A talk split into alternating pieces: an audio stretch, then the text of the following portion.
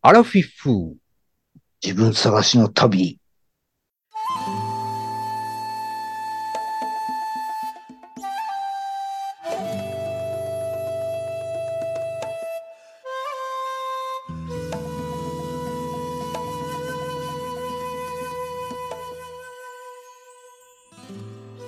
皆さんこんばんは。山田犬です。皆さんこんばんは。水野です。ゲストの由美ここです。お願いします。お願いします。この番組はアラフィフおじさんの2人とゲストが人生を振り返ってちょっと反省しながら自分探しをする番組です。お願いしお願いま。します今日は何を語らい、熱い語らいをするんでしたっけ真相心理について話する。ばい、やばい な。難しそうだな。何真相心理真相と心理と分けてもいいんですか真と相と真と理に分ける真相と真理でしょ。深いところの、深いところの心じゃないの心気持ちじゃないの気持ちお腹空いたよとか。そう、それは自覚してるでしょなんか、それぞれに真相心理についてええ。 30秒スピーチしましょう。じゃあ山田君30秒、5秒、5秒。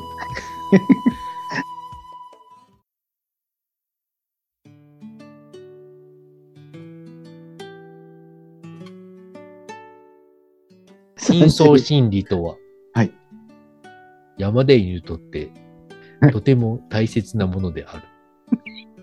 なぜかというと、お腹が空いた時に、ご飯を食べないと、元気がなくなってしまうからだ。食べれる食べれると思っていたラーメンが、実は、お店に行ってみたらその日が臨時休業で、なんだこれは。一体どういうことなんだなんで俺は、何をしているんだそうなってしまうのが、とても悲しいことなので、真相心理は皆さん大切にしましょう。どうですかスピーチ。 ありがとうございます。全然違 ういや、いや、違うかどうか関係なくて、あ、関係ないのじいや、いや、今のところね、自分がどう思ってるかっていうのを、ちょっと言い合いっこしましょうよ。 はいはいは。い次誰ですかそしたじゃあ、とりあえず、みここさんに任せるとして、ら。はい。 じゃあ僕行きますね。 2番目、水野さんですね。僕と真相心理は、だから僕僕分みたい。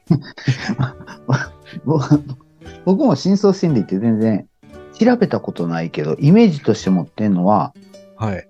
ほんまの無意識みたいな感じ。無意識が真相心理。無意識の奥の奥にあるもん。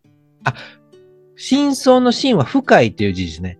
そう、それ知らんかった気づいてなかったなんかこう、ひらがなでか考えてたもんで、ラーメンの話になってしまいました。うん。なんか、なんかそんな感じで感じてます。真相、深い深い心のうん。隠れた部分。そうそうそう。で、それってそ、の僕は自分では見つけられへんやろうなって。意識で無意識を見つけることは不可能やって、僕は。うんお難しそうな発言、それ、今日の名言ですね。意識で、え、ね、無意識は見つけられない。自分の意思で自分はの無意識を見つけるのは不可能やって。なるほど。なんそでれだはろう。自分はこう思とんちゃうかって気づく時点でそれは無意識じゃなくて深層心理じゃないような気がするなって。僕はなんかそんなことを毎日ぐるぐる考えながら生きてる。毎日も考えてる、そんなこと。そう。 一日一回は考えるよ。それやばい人ですね。 そう。うん。うんその辺は僕、内向的に暮らしとうような気がする。 そそれにかな関りしては内向内向的や。そうそうそう。ずーっとよ。多分、過去5年ぐらいは、毎日それを考えてます。修行のお坊さんみたいな感じですね、それは。ひょっとしたら。そうそう。だから僕悟り。を求めている。悟りを求めているわけじゃないけど。自分を探している。そうそうそうそうそう。あ、きあ自分探し。 ああ。だから向いて山る田な犬さんがやろうって言った時に、ああ、それいいですねって。たあーだ、アラフィフっていうのが気になるけどっていう。引っかか、引っかかると言ってましはい。はい。そうです。そんな感じですた。。そうか。はい。はい。じゃあ、ゆみこかさん、ドリお願いします。お願いします。 3、2、1。はい、どうぞ。うん、とっても難しいけど、はい。深層心理は知るものではなくて、うん。ほ体現するものって、さっきうつみんはう。言ってたから、この会話が成り立ってきてると思うんですけど、うん。だから、表現す、体現するっていうのは、まあ私の言葉だったら表現する、表していくもの。うん。うん。うん。だから、自分が気づかない部分うん。も出てきたりとか、自分が見たい世界を作っていくことなのかなって思います。あでもそれは、うんあの、自分は知ることができないってさっき水野さんがおっしゃってたから、うん。あの、人とか自然でも動物でも何かと触れ合ったりすると、溢れてくるもの。ーうん。うん。で、それをするためにうん。生きてるのかなと思いました。溢れ出てくるもの。うん、なんかこう、深層心理だから、だから本当はこう思ってるんじゃないかなってさっき言ってたら、言ってたことですけど、うん思ってるんちゃうかなっていう思ってること自体がもう無じ無意識じゃないというか、うん。うん。うん。うん。そこにもう自分はい、い、いるけど、本当のなんかこう、自分が見えない部分で、わ、私ってこんなことを思ってたんだっていう感覚は、うん何かの引き金がないとなかなか出てこない。うん。一番簡単なのは多分人と話したりすることだけど、う。うんん。なんか風景とかを見ても、うん。たまにそういう発見があったりすることがある。うん。へえ。から、なんか自分のそういう知らない部分とかをどんどんうん。探していきたい。自分、本当自分探しですよね、人生はって思いました。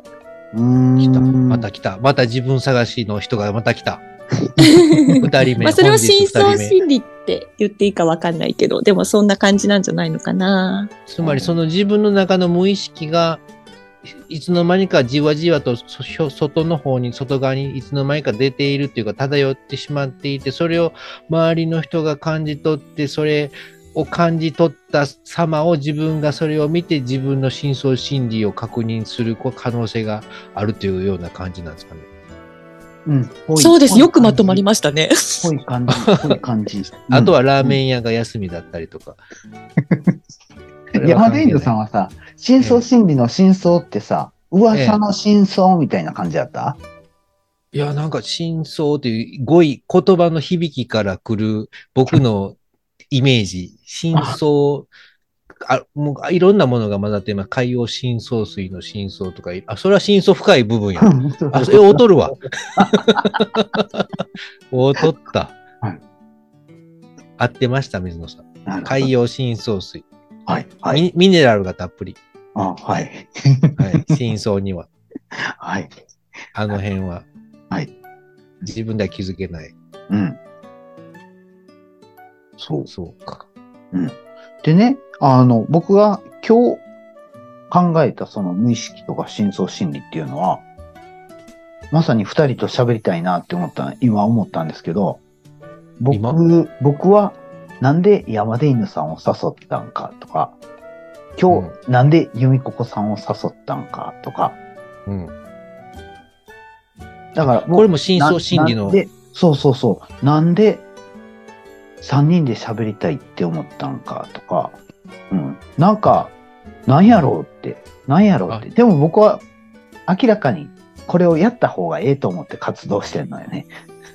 何これ。何を俺が、怖俺の中に何かあんのみた いな。そう。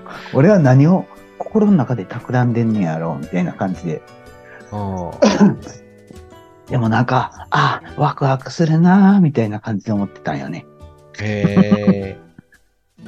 山田犬さんには言ってなかった。うん、聞い初めて今日びっくりした。はい。いや、私も聞いてなかっ たですよ。あの、空いてますかって聞かれただけで、やりますとは聞いてないから。 ええあえーえあるな。じゃあ、水野さんだけ知ってたと。そうそうそうそう。うんあ そっか。え、怖いわ。あ、録音するって言ってませんでしたっけゆめここさん。いや、でもなんかそんな感じなのかなと思って、するするって聞いたけど、はいっては聞いてなかったから、あ、はいって返事来なかったから、あれって思ったけど、そうでもなんか、このワクワク、ワクワク感を出してくる感じがきっとそうなんだろうなって、私は勝手に感じ取ってました。な録音しますかって言われましたっけ僕。収録ですかって聞いたかなあ、そうなんですか。それを僕はスルーして たはい。こんな感じ。うわ、何を狙ってんねやろ。水で野もさん、ねはい。うんあ、すいません。例えばヤマディーヌさんが、ええはいラーメンを食べてたら、うう。ん。ここの、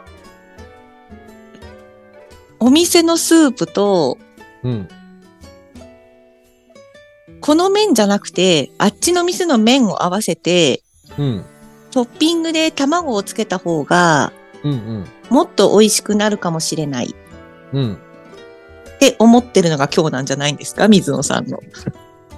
おーでもなるほ僕はどちらかというとラーメンのそれよりも、うんここの焼肉屋のタレと、ここの肉を入れ替えてつけて食べた方が美味しいんじゃないかなって感じたことはあります。でも言うてる言うてること、言うてること、ほぼ、ほぼ同じよね。同じえ、うん山根犬さんはそれ感じたことあるそう、鳥湯のタレじゃなくて、はい。一升瓶のタレでちょっと鶏をつけて焼いてみたいなって思ったことはありますね。これ数年ぶりに思い出したな。心の奥に眠っていた、これ深層心理じゃないですか、これひょっとしたら。これこそが。普段忘れていることがふとこう、急に出てきた、この二人と喋ることによって、これはまた違うんですかこれ、こういうのは違うんですかこれまた違う。お思い出しただけだな。ちょっと待ってね。判定してもらうから ね。ゆみここさん、これ、深層心理って言うんですかこの3人で話さなかったら、この記憶の復活はなかったと思うんですけれど。いいです。真相心理にしましょう。あ、合 格いただきました。ありがとうございま優しいでしょす。優しい。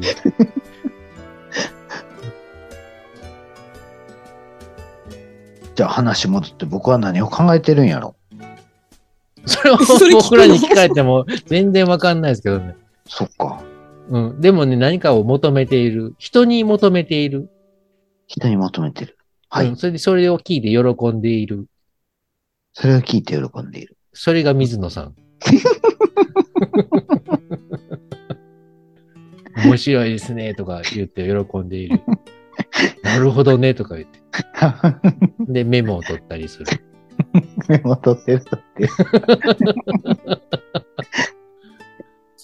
あの、でも、私、あの、水野さんの気持ちもすごくよくわかって、うん。はあの、この方とこの方がお知り合いになったら、きっと楽しいだろうなとか、その中に自分がいたら盛り上がるかなと思ったりすることもあるし、うあん。で、特にね、その私、去年大きな病気をしたので、その時に思ったのは、うん。例えば自分の命が尽きたとしても、うん私が誰かを介したとするじゃないですか、その、私の友達と、また別の友達が繋がったりすること、うん。例えば私とヤマリーヌさんは、水野さんがいなければ、あのーお知り合いになるきっかけがなかったと思われるんですよ。そうですおそねら。うん。で、あのーまあ、ちょっと立場が変わっちゃうけど、まあ水野さんが何かがあってコンタクトが取れなくなった時があったとしても、うん。ヤマディーヌさんとわ私の間で水野さんは、うん。あのーずっと生きてるんですよ。ああ。なるほど。関係を。をつないだし、記憶の中でもうんうん。生き続けていかるというか、共にあるうん。かうらん、なんかこうう、んなんかわかります命にはやっぱり再現、い命にはやっぱりだ何にしても終わりがあるけれど、うんうんそうやっていろんな人をつないでいくと、自分もずーっと一緒に、共にいれるんだなーって思ったことがあって、うん。だからそのつないでいくことはその一つのいろんな、私の中での深層心理かもしれないけど、それが形を変えてみんなのところにも行くんだなって思いました。うーん。ものすごい深い話ですね、こう。今日は。いつも通り。いつもですかこん僕らいつもこんな深い話をしていたとことことですね。ひょっとしたら。していましたよ。だからこの人を呼び寄せたんですよ。なるほど。ちょっと由美子子さん、この番組聞いてたって。あ、聞いてましたよ。 あありがとうございます。あの、画伯の時に録音されてなかったっていうところもちゃんと聞いてますあよあ、。そう、全部、全 今部日も、全部。割と早いペースで全部聞いている。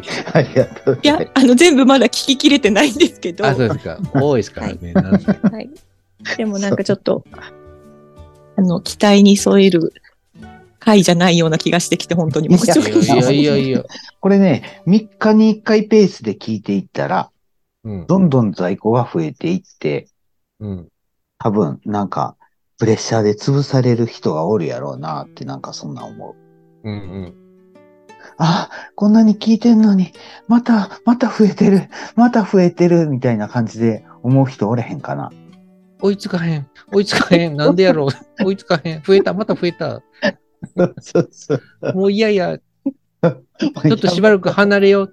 そうそう。で、一週間ぐらい離れたら、うわ、むっちゃ増えてる。もう無理や。聞きたい回だけ聞こうみたいな。 でも、聞きたい回って、なかなか選ぶのは難しいよね。うん、でも今回は多分深層心理なんで、はいここをズバッとこう、そういう方が選んで聞きに来ると思うんですよ。 あ、はい。そうなった時に僕は、どんな感じのラーメンがお休みだった話をつなげて、相手の鏡として映し出せばよいのか。真相心理。真答えがあるっていうことじゃなくて、答えがないっていうことも真相心理の中の一つなんですかね。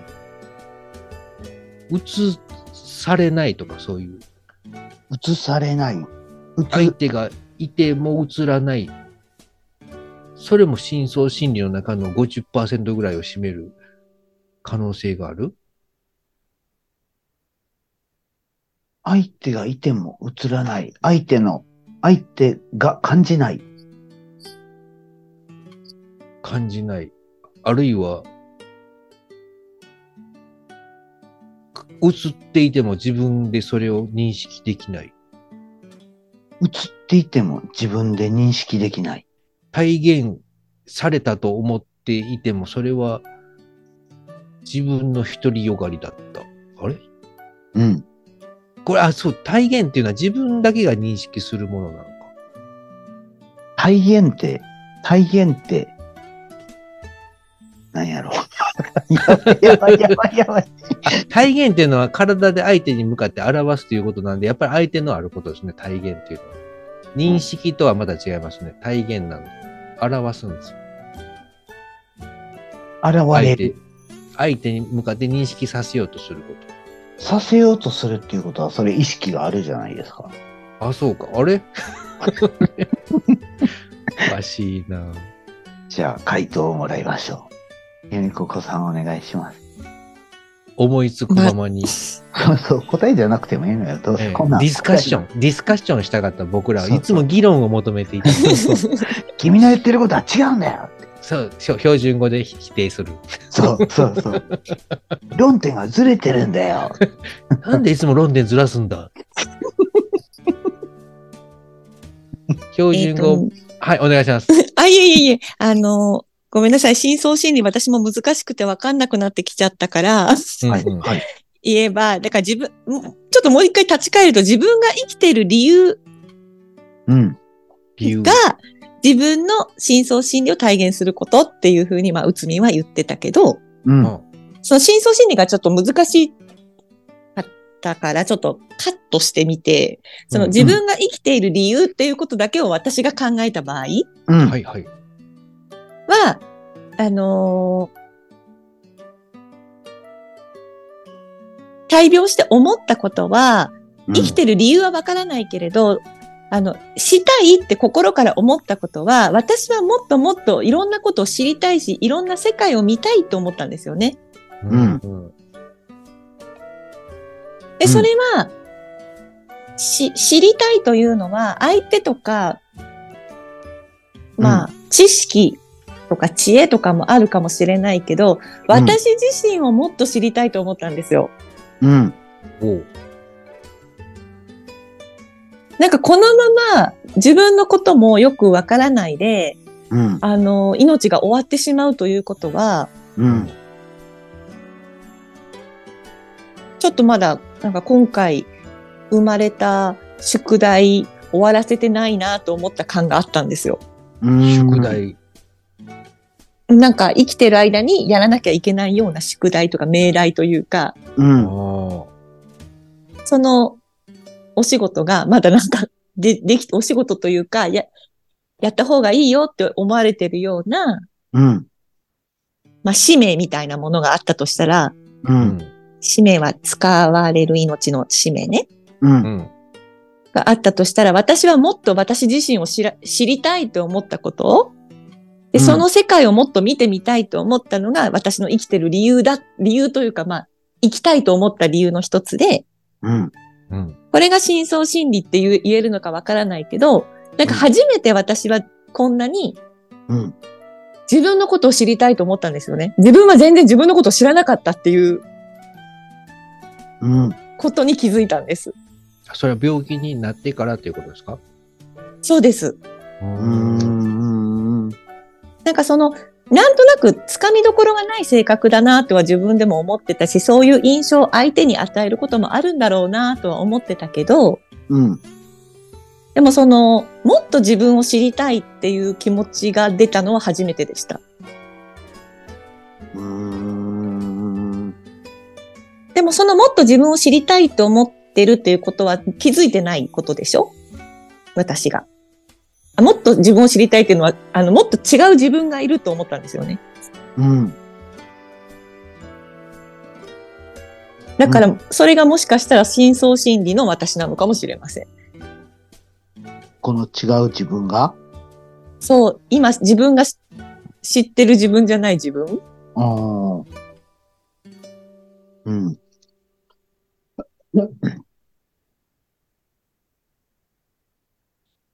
自分じゃない自分。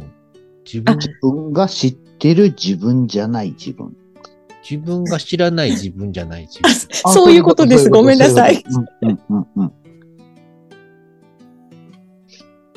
それは、あの、例えば、今の環境じゃなくて違う環境にいた場合の自分とかそういうのじゃなくって、今この現在いる心の中にいるまた別の自分ということですかあの、そうですね。思考の考え方思考のし、うん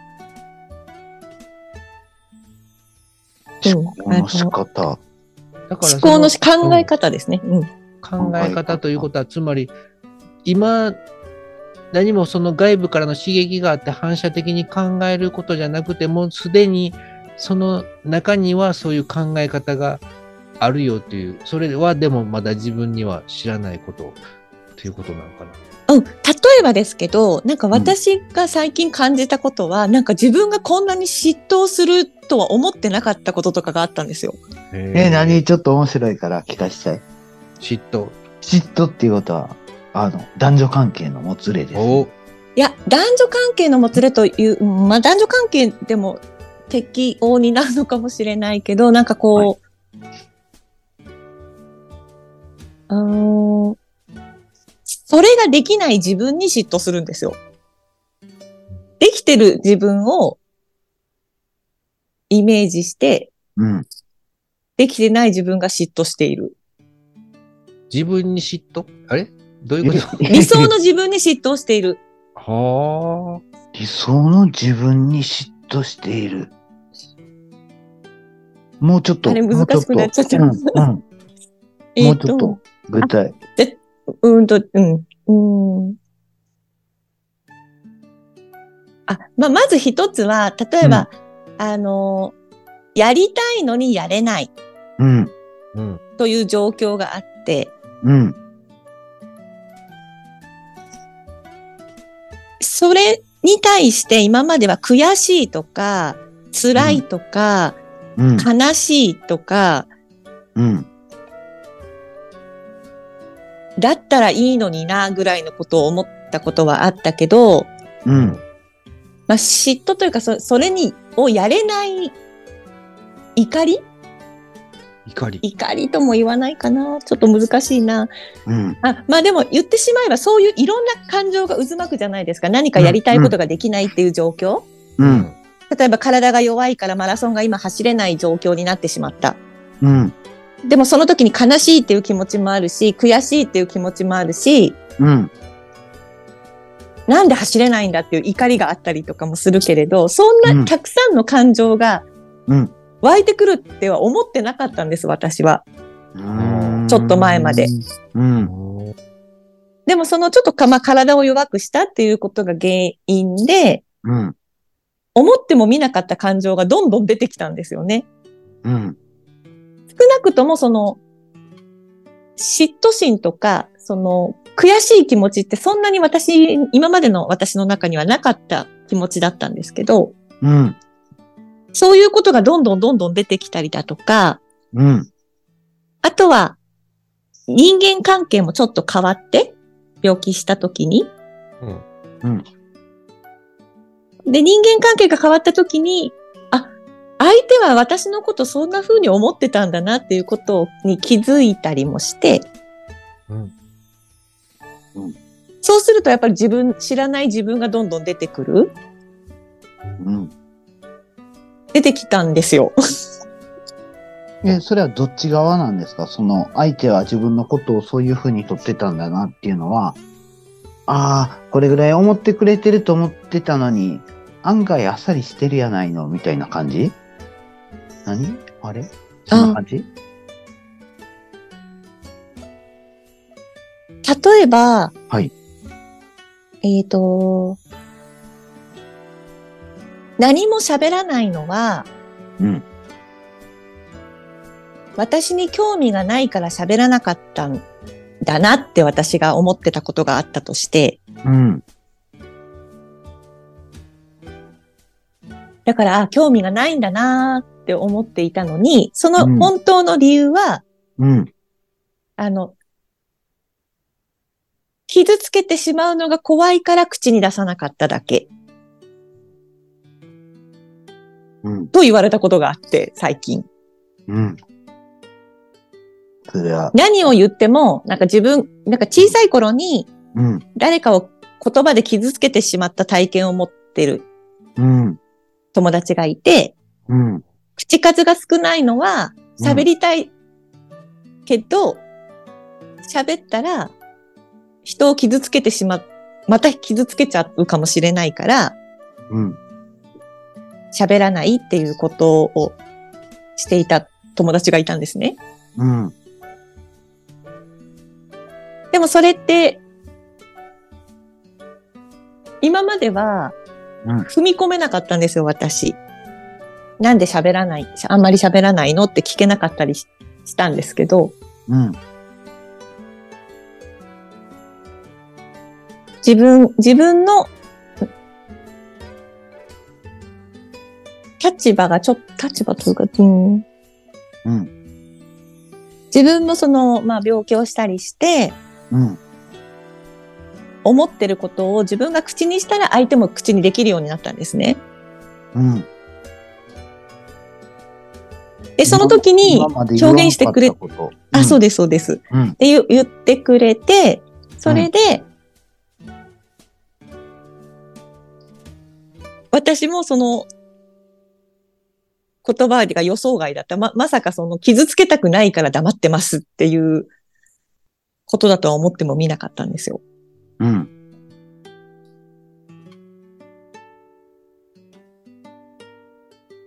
でもなぜそれを相手が話してくれたのかって思ってたりするときに、やっぱり話しやすい状況とか、自分が心を開くとか、うん。同じものを見て感動してるときとかはやっぱり心が開きやすいんだなと思って、うん。そこでもやっぱり、あの、知らなかったこととか、もっと見見たかった世界みたいなのがどんどん広がっていく感じがしたんですよね。うーん。なるほどね。だからちょっと話を戻すと、そのうん生きている理由は自分の心臓心理を体現することとは私はちょっとまだ、あの、うまく説明ができないけど、うん。私はなんかその知らない、自分の知らない自分うんをもっと見たいなーって思いました。うん。そのとなる心と、がやっぱり自分探しの旅ですね。ああ、来た。やはり来た。この番組に帰ってきました。お帰りなさい。山田犬さん、なんか言いかけました心が開く瞬間を共感する相手も今心開いてくれてて、こっちも心開いていって何かこう通じ合うものがあった瞬間っていうのが人生の中で一番幸せを感じる瞬間なのかなと話を聞いていて思いました。だからその生きている生まれてきた意味はおそらくそういうことを誰かと共に感じ合う、そういうことが目的なのかなと思います。心を開くどういうことや 難しいな。山田山田犬さん、心開くとか、そんなん感じることあります心を開くそれは深層心理っていうのと同じぐらい難しい言葉ですね。心を開く。へ心心。を開く。バナナのように剥くということですか玉ねぎ口開くみたいな感じじゃないの口はいつも開きながら寝ててよだれで枕がびしょびしょ。二重にしています、枕カバーを。なんか、あの、僕なんか普段から最近は心開いてるっぽい感じがしてて、あだからなんか、うん、あ心を開くっていうのは自分の弱いところを見せ、相手に見せて、その、相手に知ってもらって、こう、話し始めるみたいなことなんですかね。まあそれもあるけど、普段からそれは僕は気にせんというタイプなんですけど、うん。なるべく。うん。それで僕が何もない時に、その人について何か感じたことを、普通に聞くっていうか、普通の人やったらちょっと聞かんやろうなっていうことを僕は聞いてしまったりするんですよね。なるほど。それで怒られる時もあるんですけど、うんうん。でも、そ、そ、それをきっかけにガーって仲良くなったなーっていう感じがする時がすごいいっぱいあるから、うん。それはあえてやってる感じ。心を開く。で、普心段、を普通段、じ合う。うん、そう。普段から僕は自分でなるべく開こうっていうような感じっていうか。ああうん僕は普段からなべなるべく閉じよう、閉じようとしていますけど。 つぼみのように。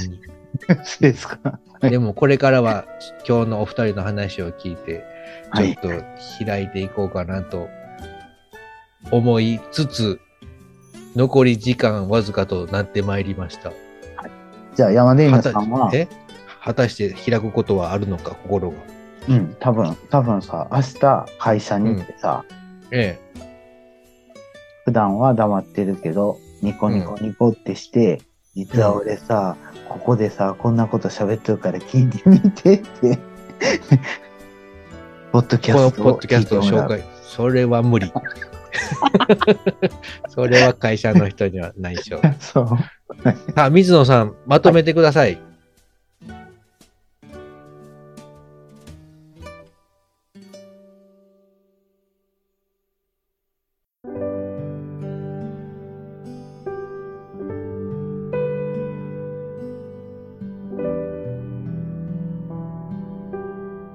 今日は大変良い話でございました。由美ここさん、本当に来ていただいてありがとうございました。ありがとうございました。また真あ相りがとうございます。この、なんていうか、取り留めのない、我々、特に水野さんの力不足で、盛り上がりが欠けることになってしまいましたが、いや別にまた多分僕ね僕さ笑笑いが多いから盛り上がるとか、そんなんじゃなくてええと思う。それにこのこういう話も結論なくてええと思うし、あ、そうか、じゃあ結論はいらないじでゃあすね。私が答えを言いましょうとかそういう会話でもないと思うから、ここれにつて、いてああでもないこうでもないここでもないこうでもないあーみたいな感じの話をすること自体が僕は重要やと思うんで すね。なるほど、今日まとまった、上手にまとまった水野さ。そうんすごいでしょな。はい。さすじゃが。あ、じゃあここはこれぐらいで終わりました。ねえじゃあ、ゆうここさん、さすが最年長後者にやな、最後に一言お願いします。お願いします。次は100回目に来ます。お待ちしています。じゃあ、終わりますね。番組では皆様のご意見、ご感想などを募集してます。あと、こんなことを話してほしいなどありましたら、Twitter、DM、またはメールでお願いします。それでは皆様、またお会いしましょ早う。口やさよなら。なさいなら。ピコさん。 さよなら。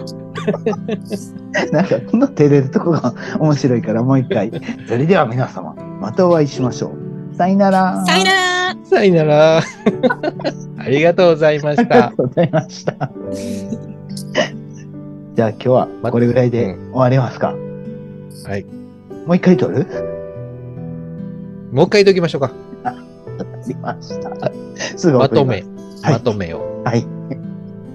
じゃあ、ヨミコさんもう一回体調よ悪くなかったらお願いします。。はい、いいんですけど。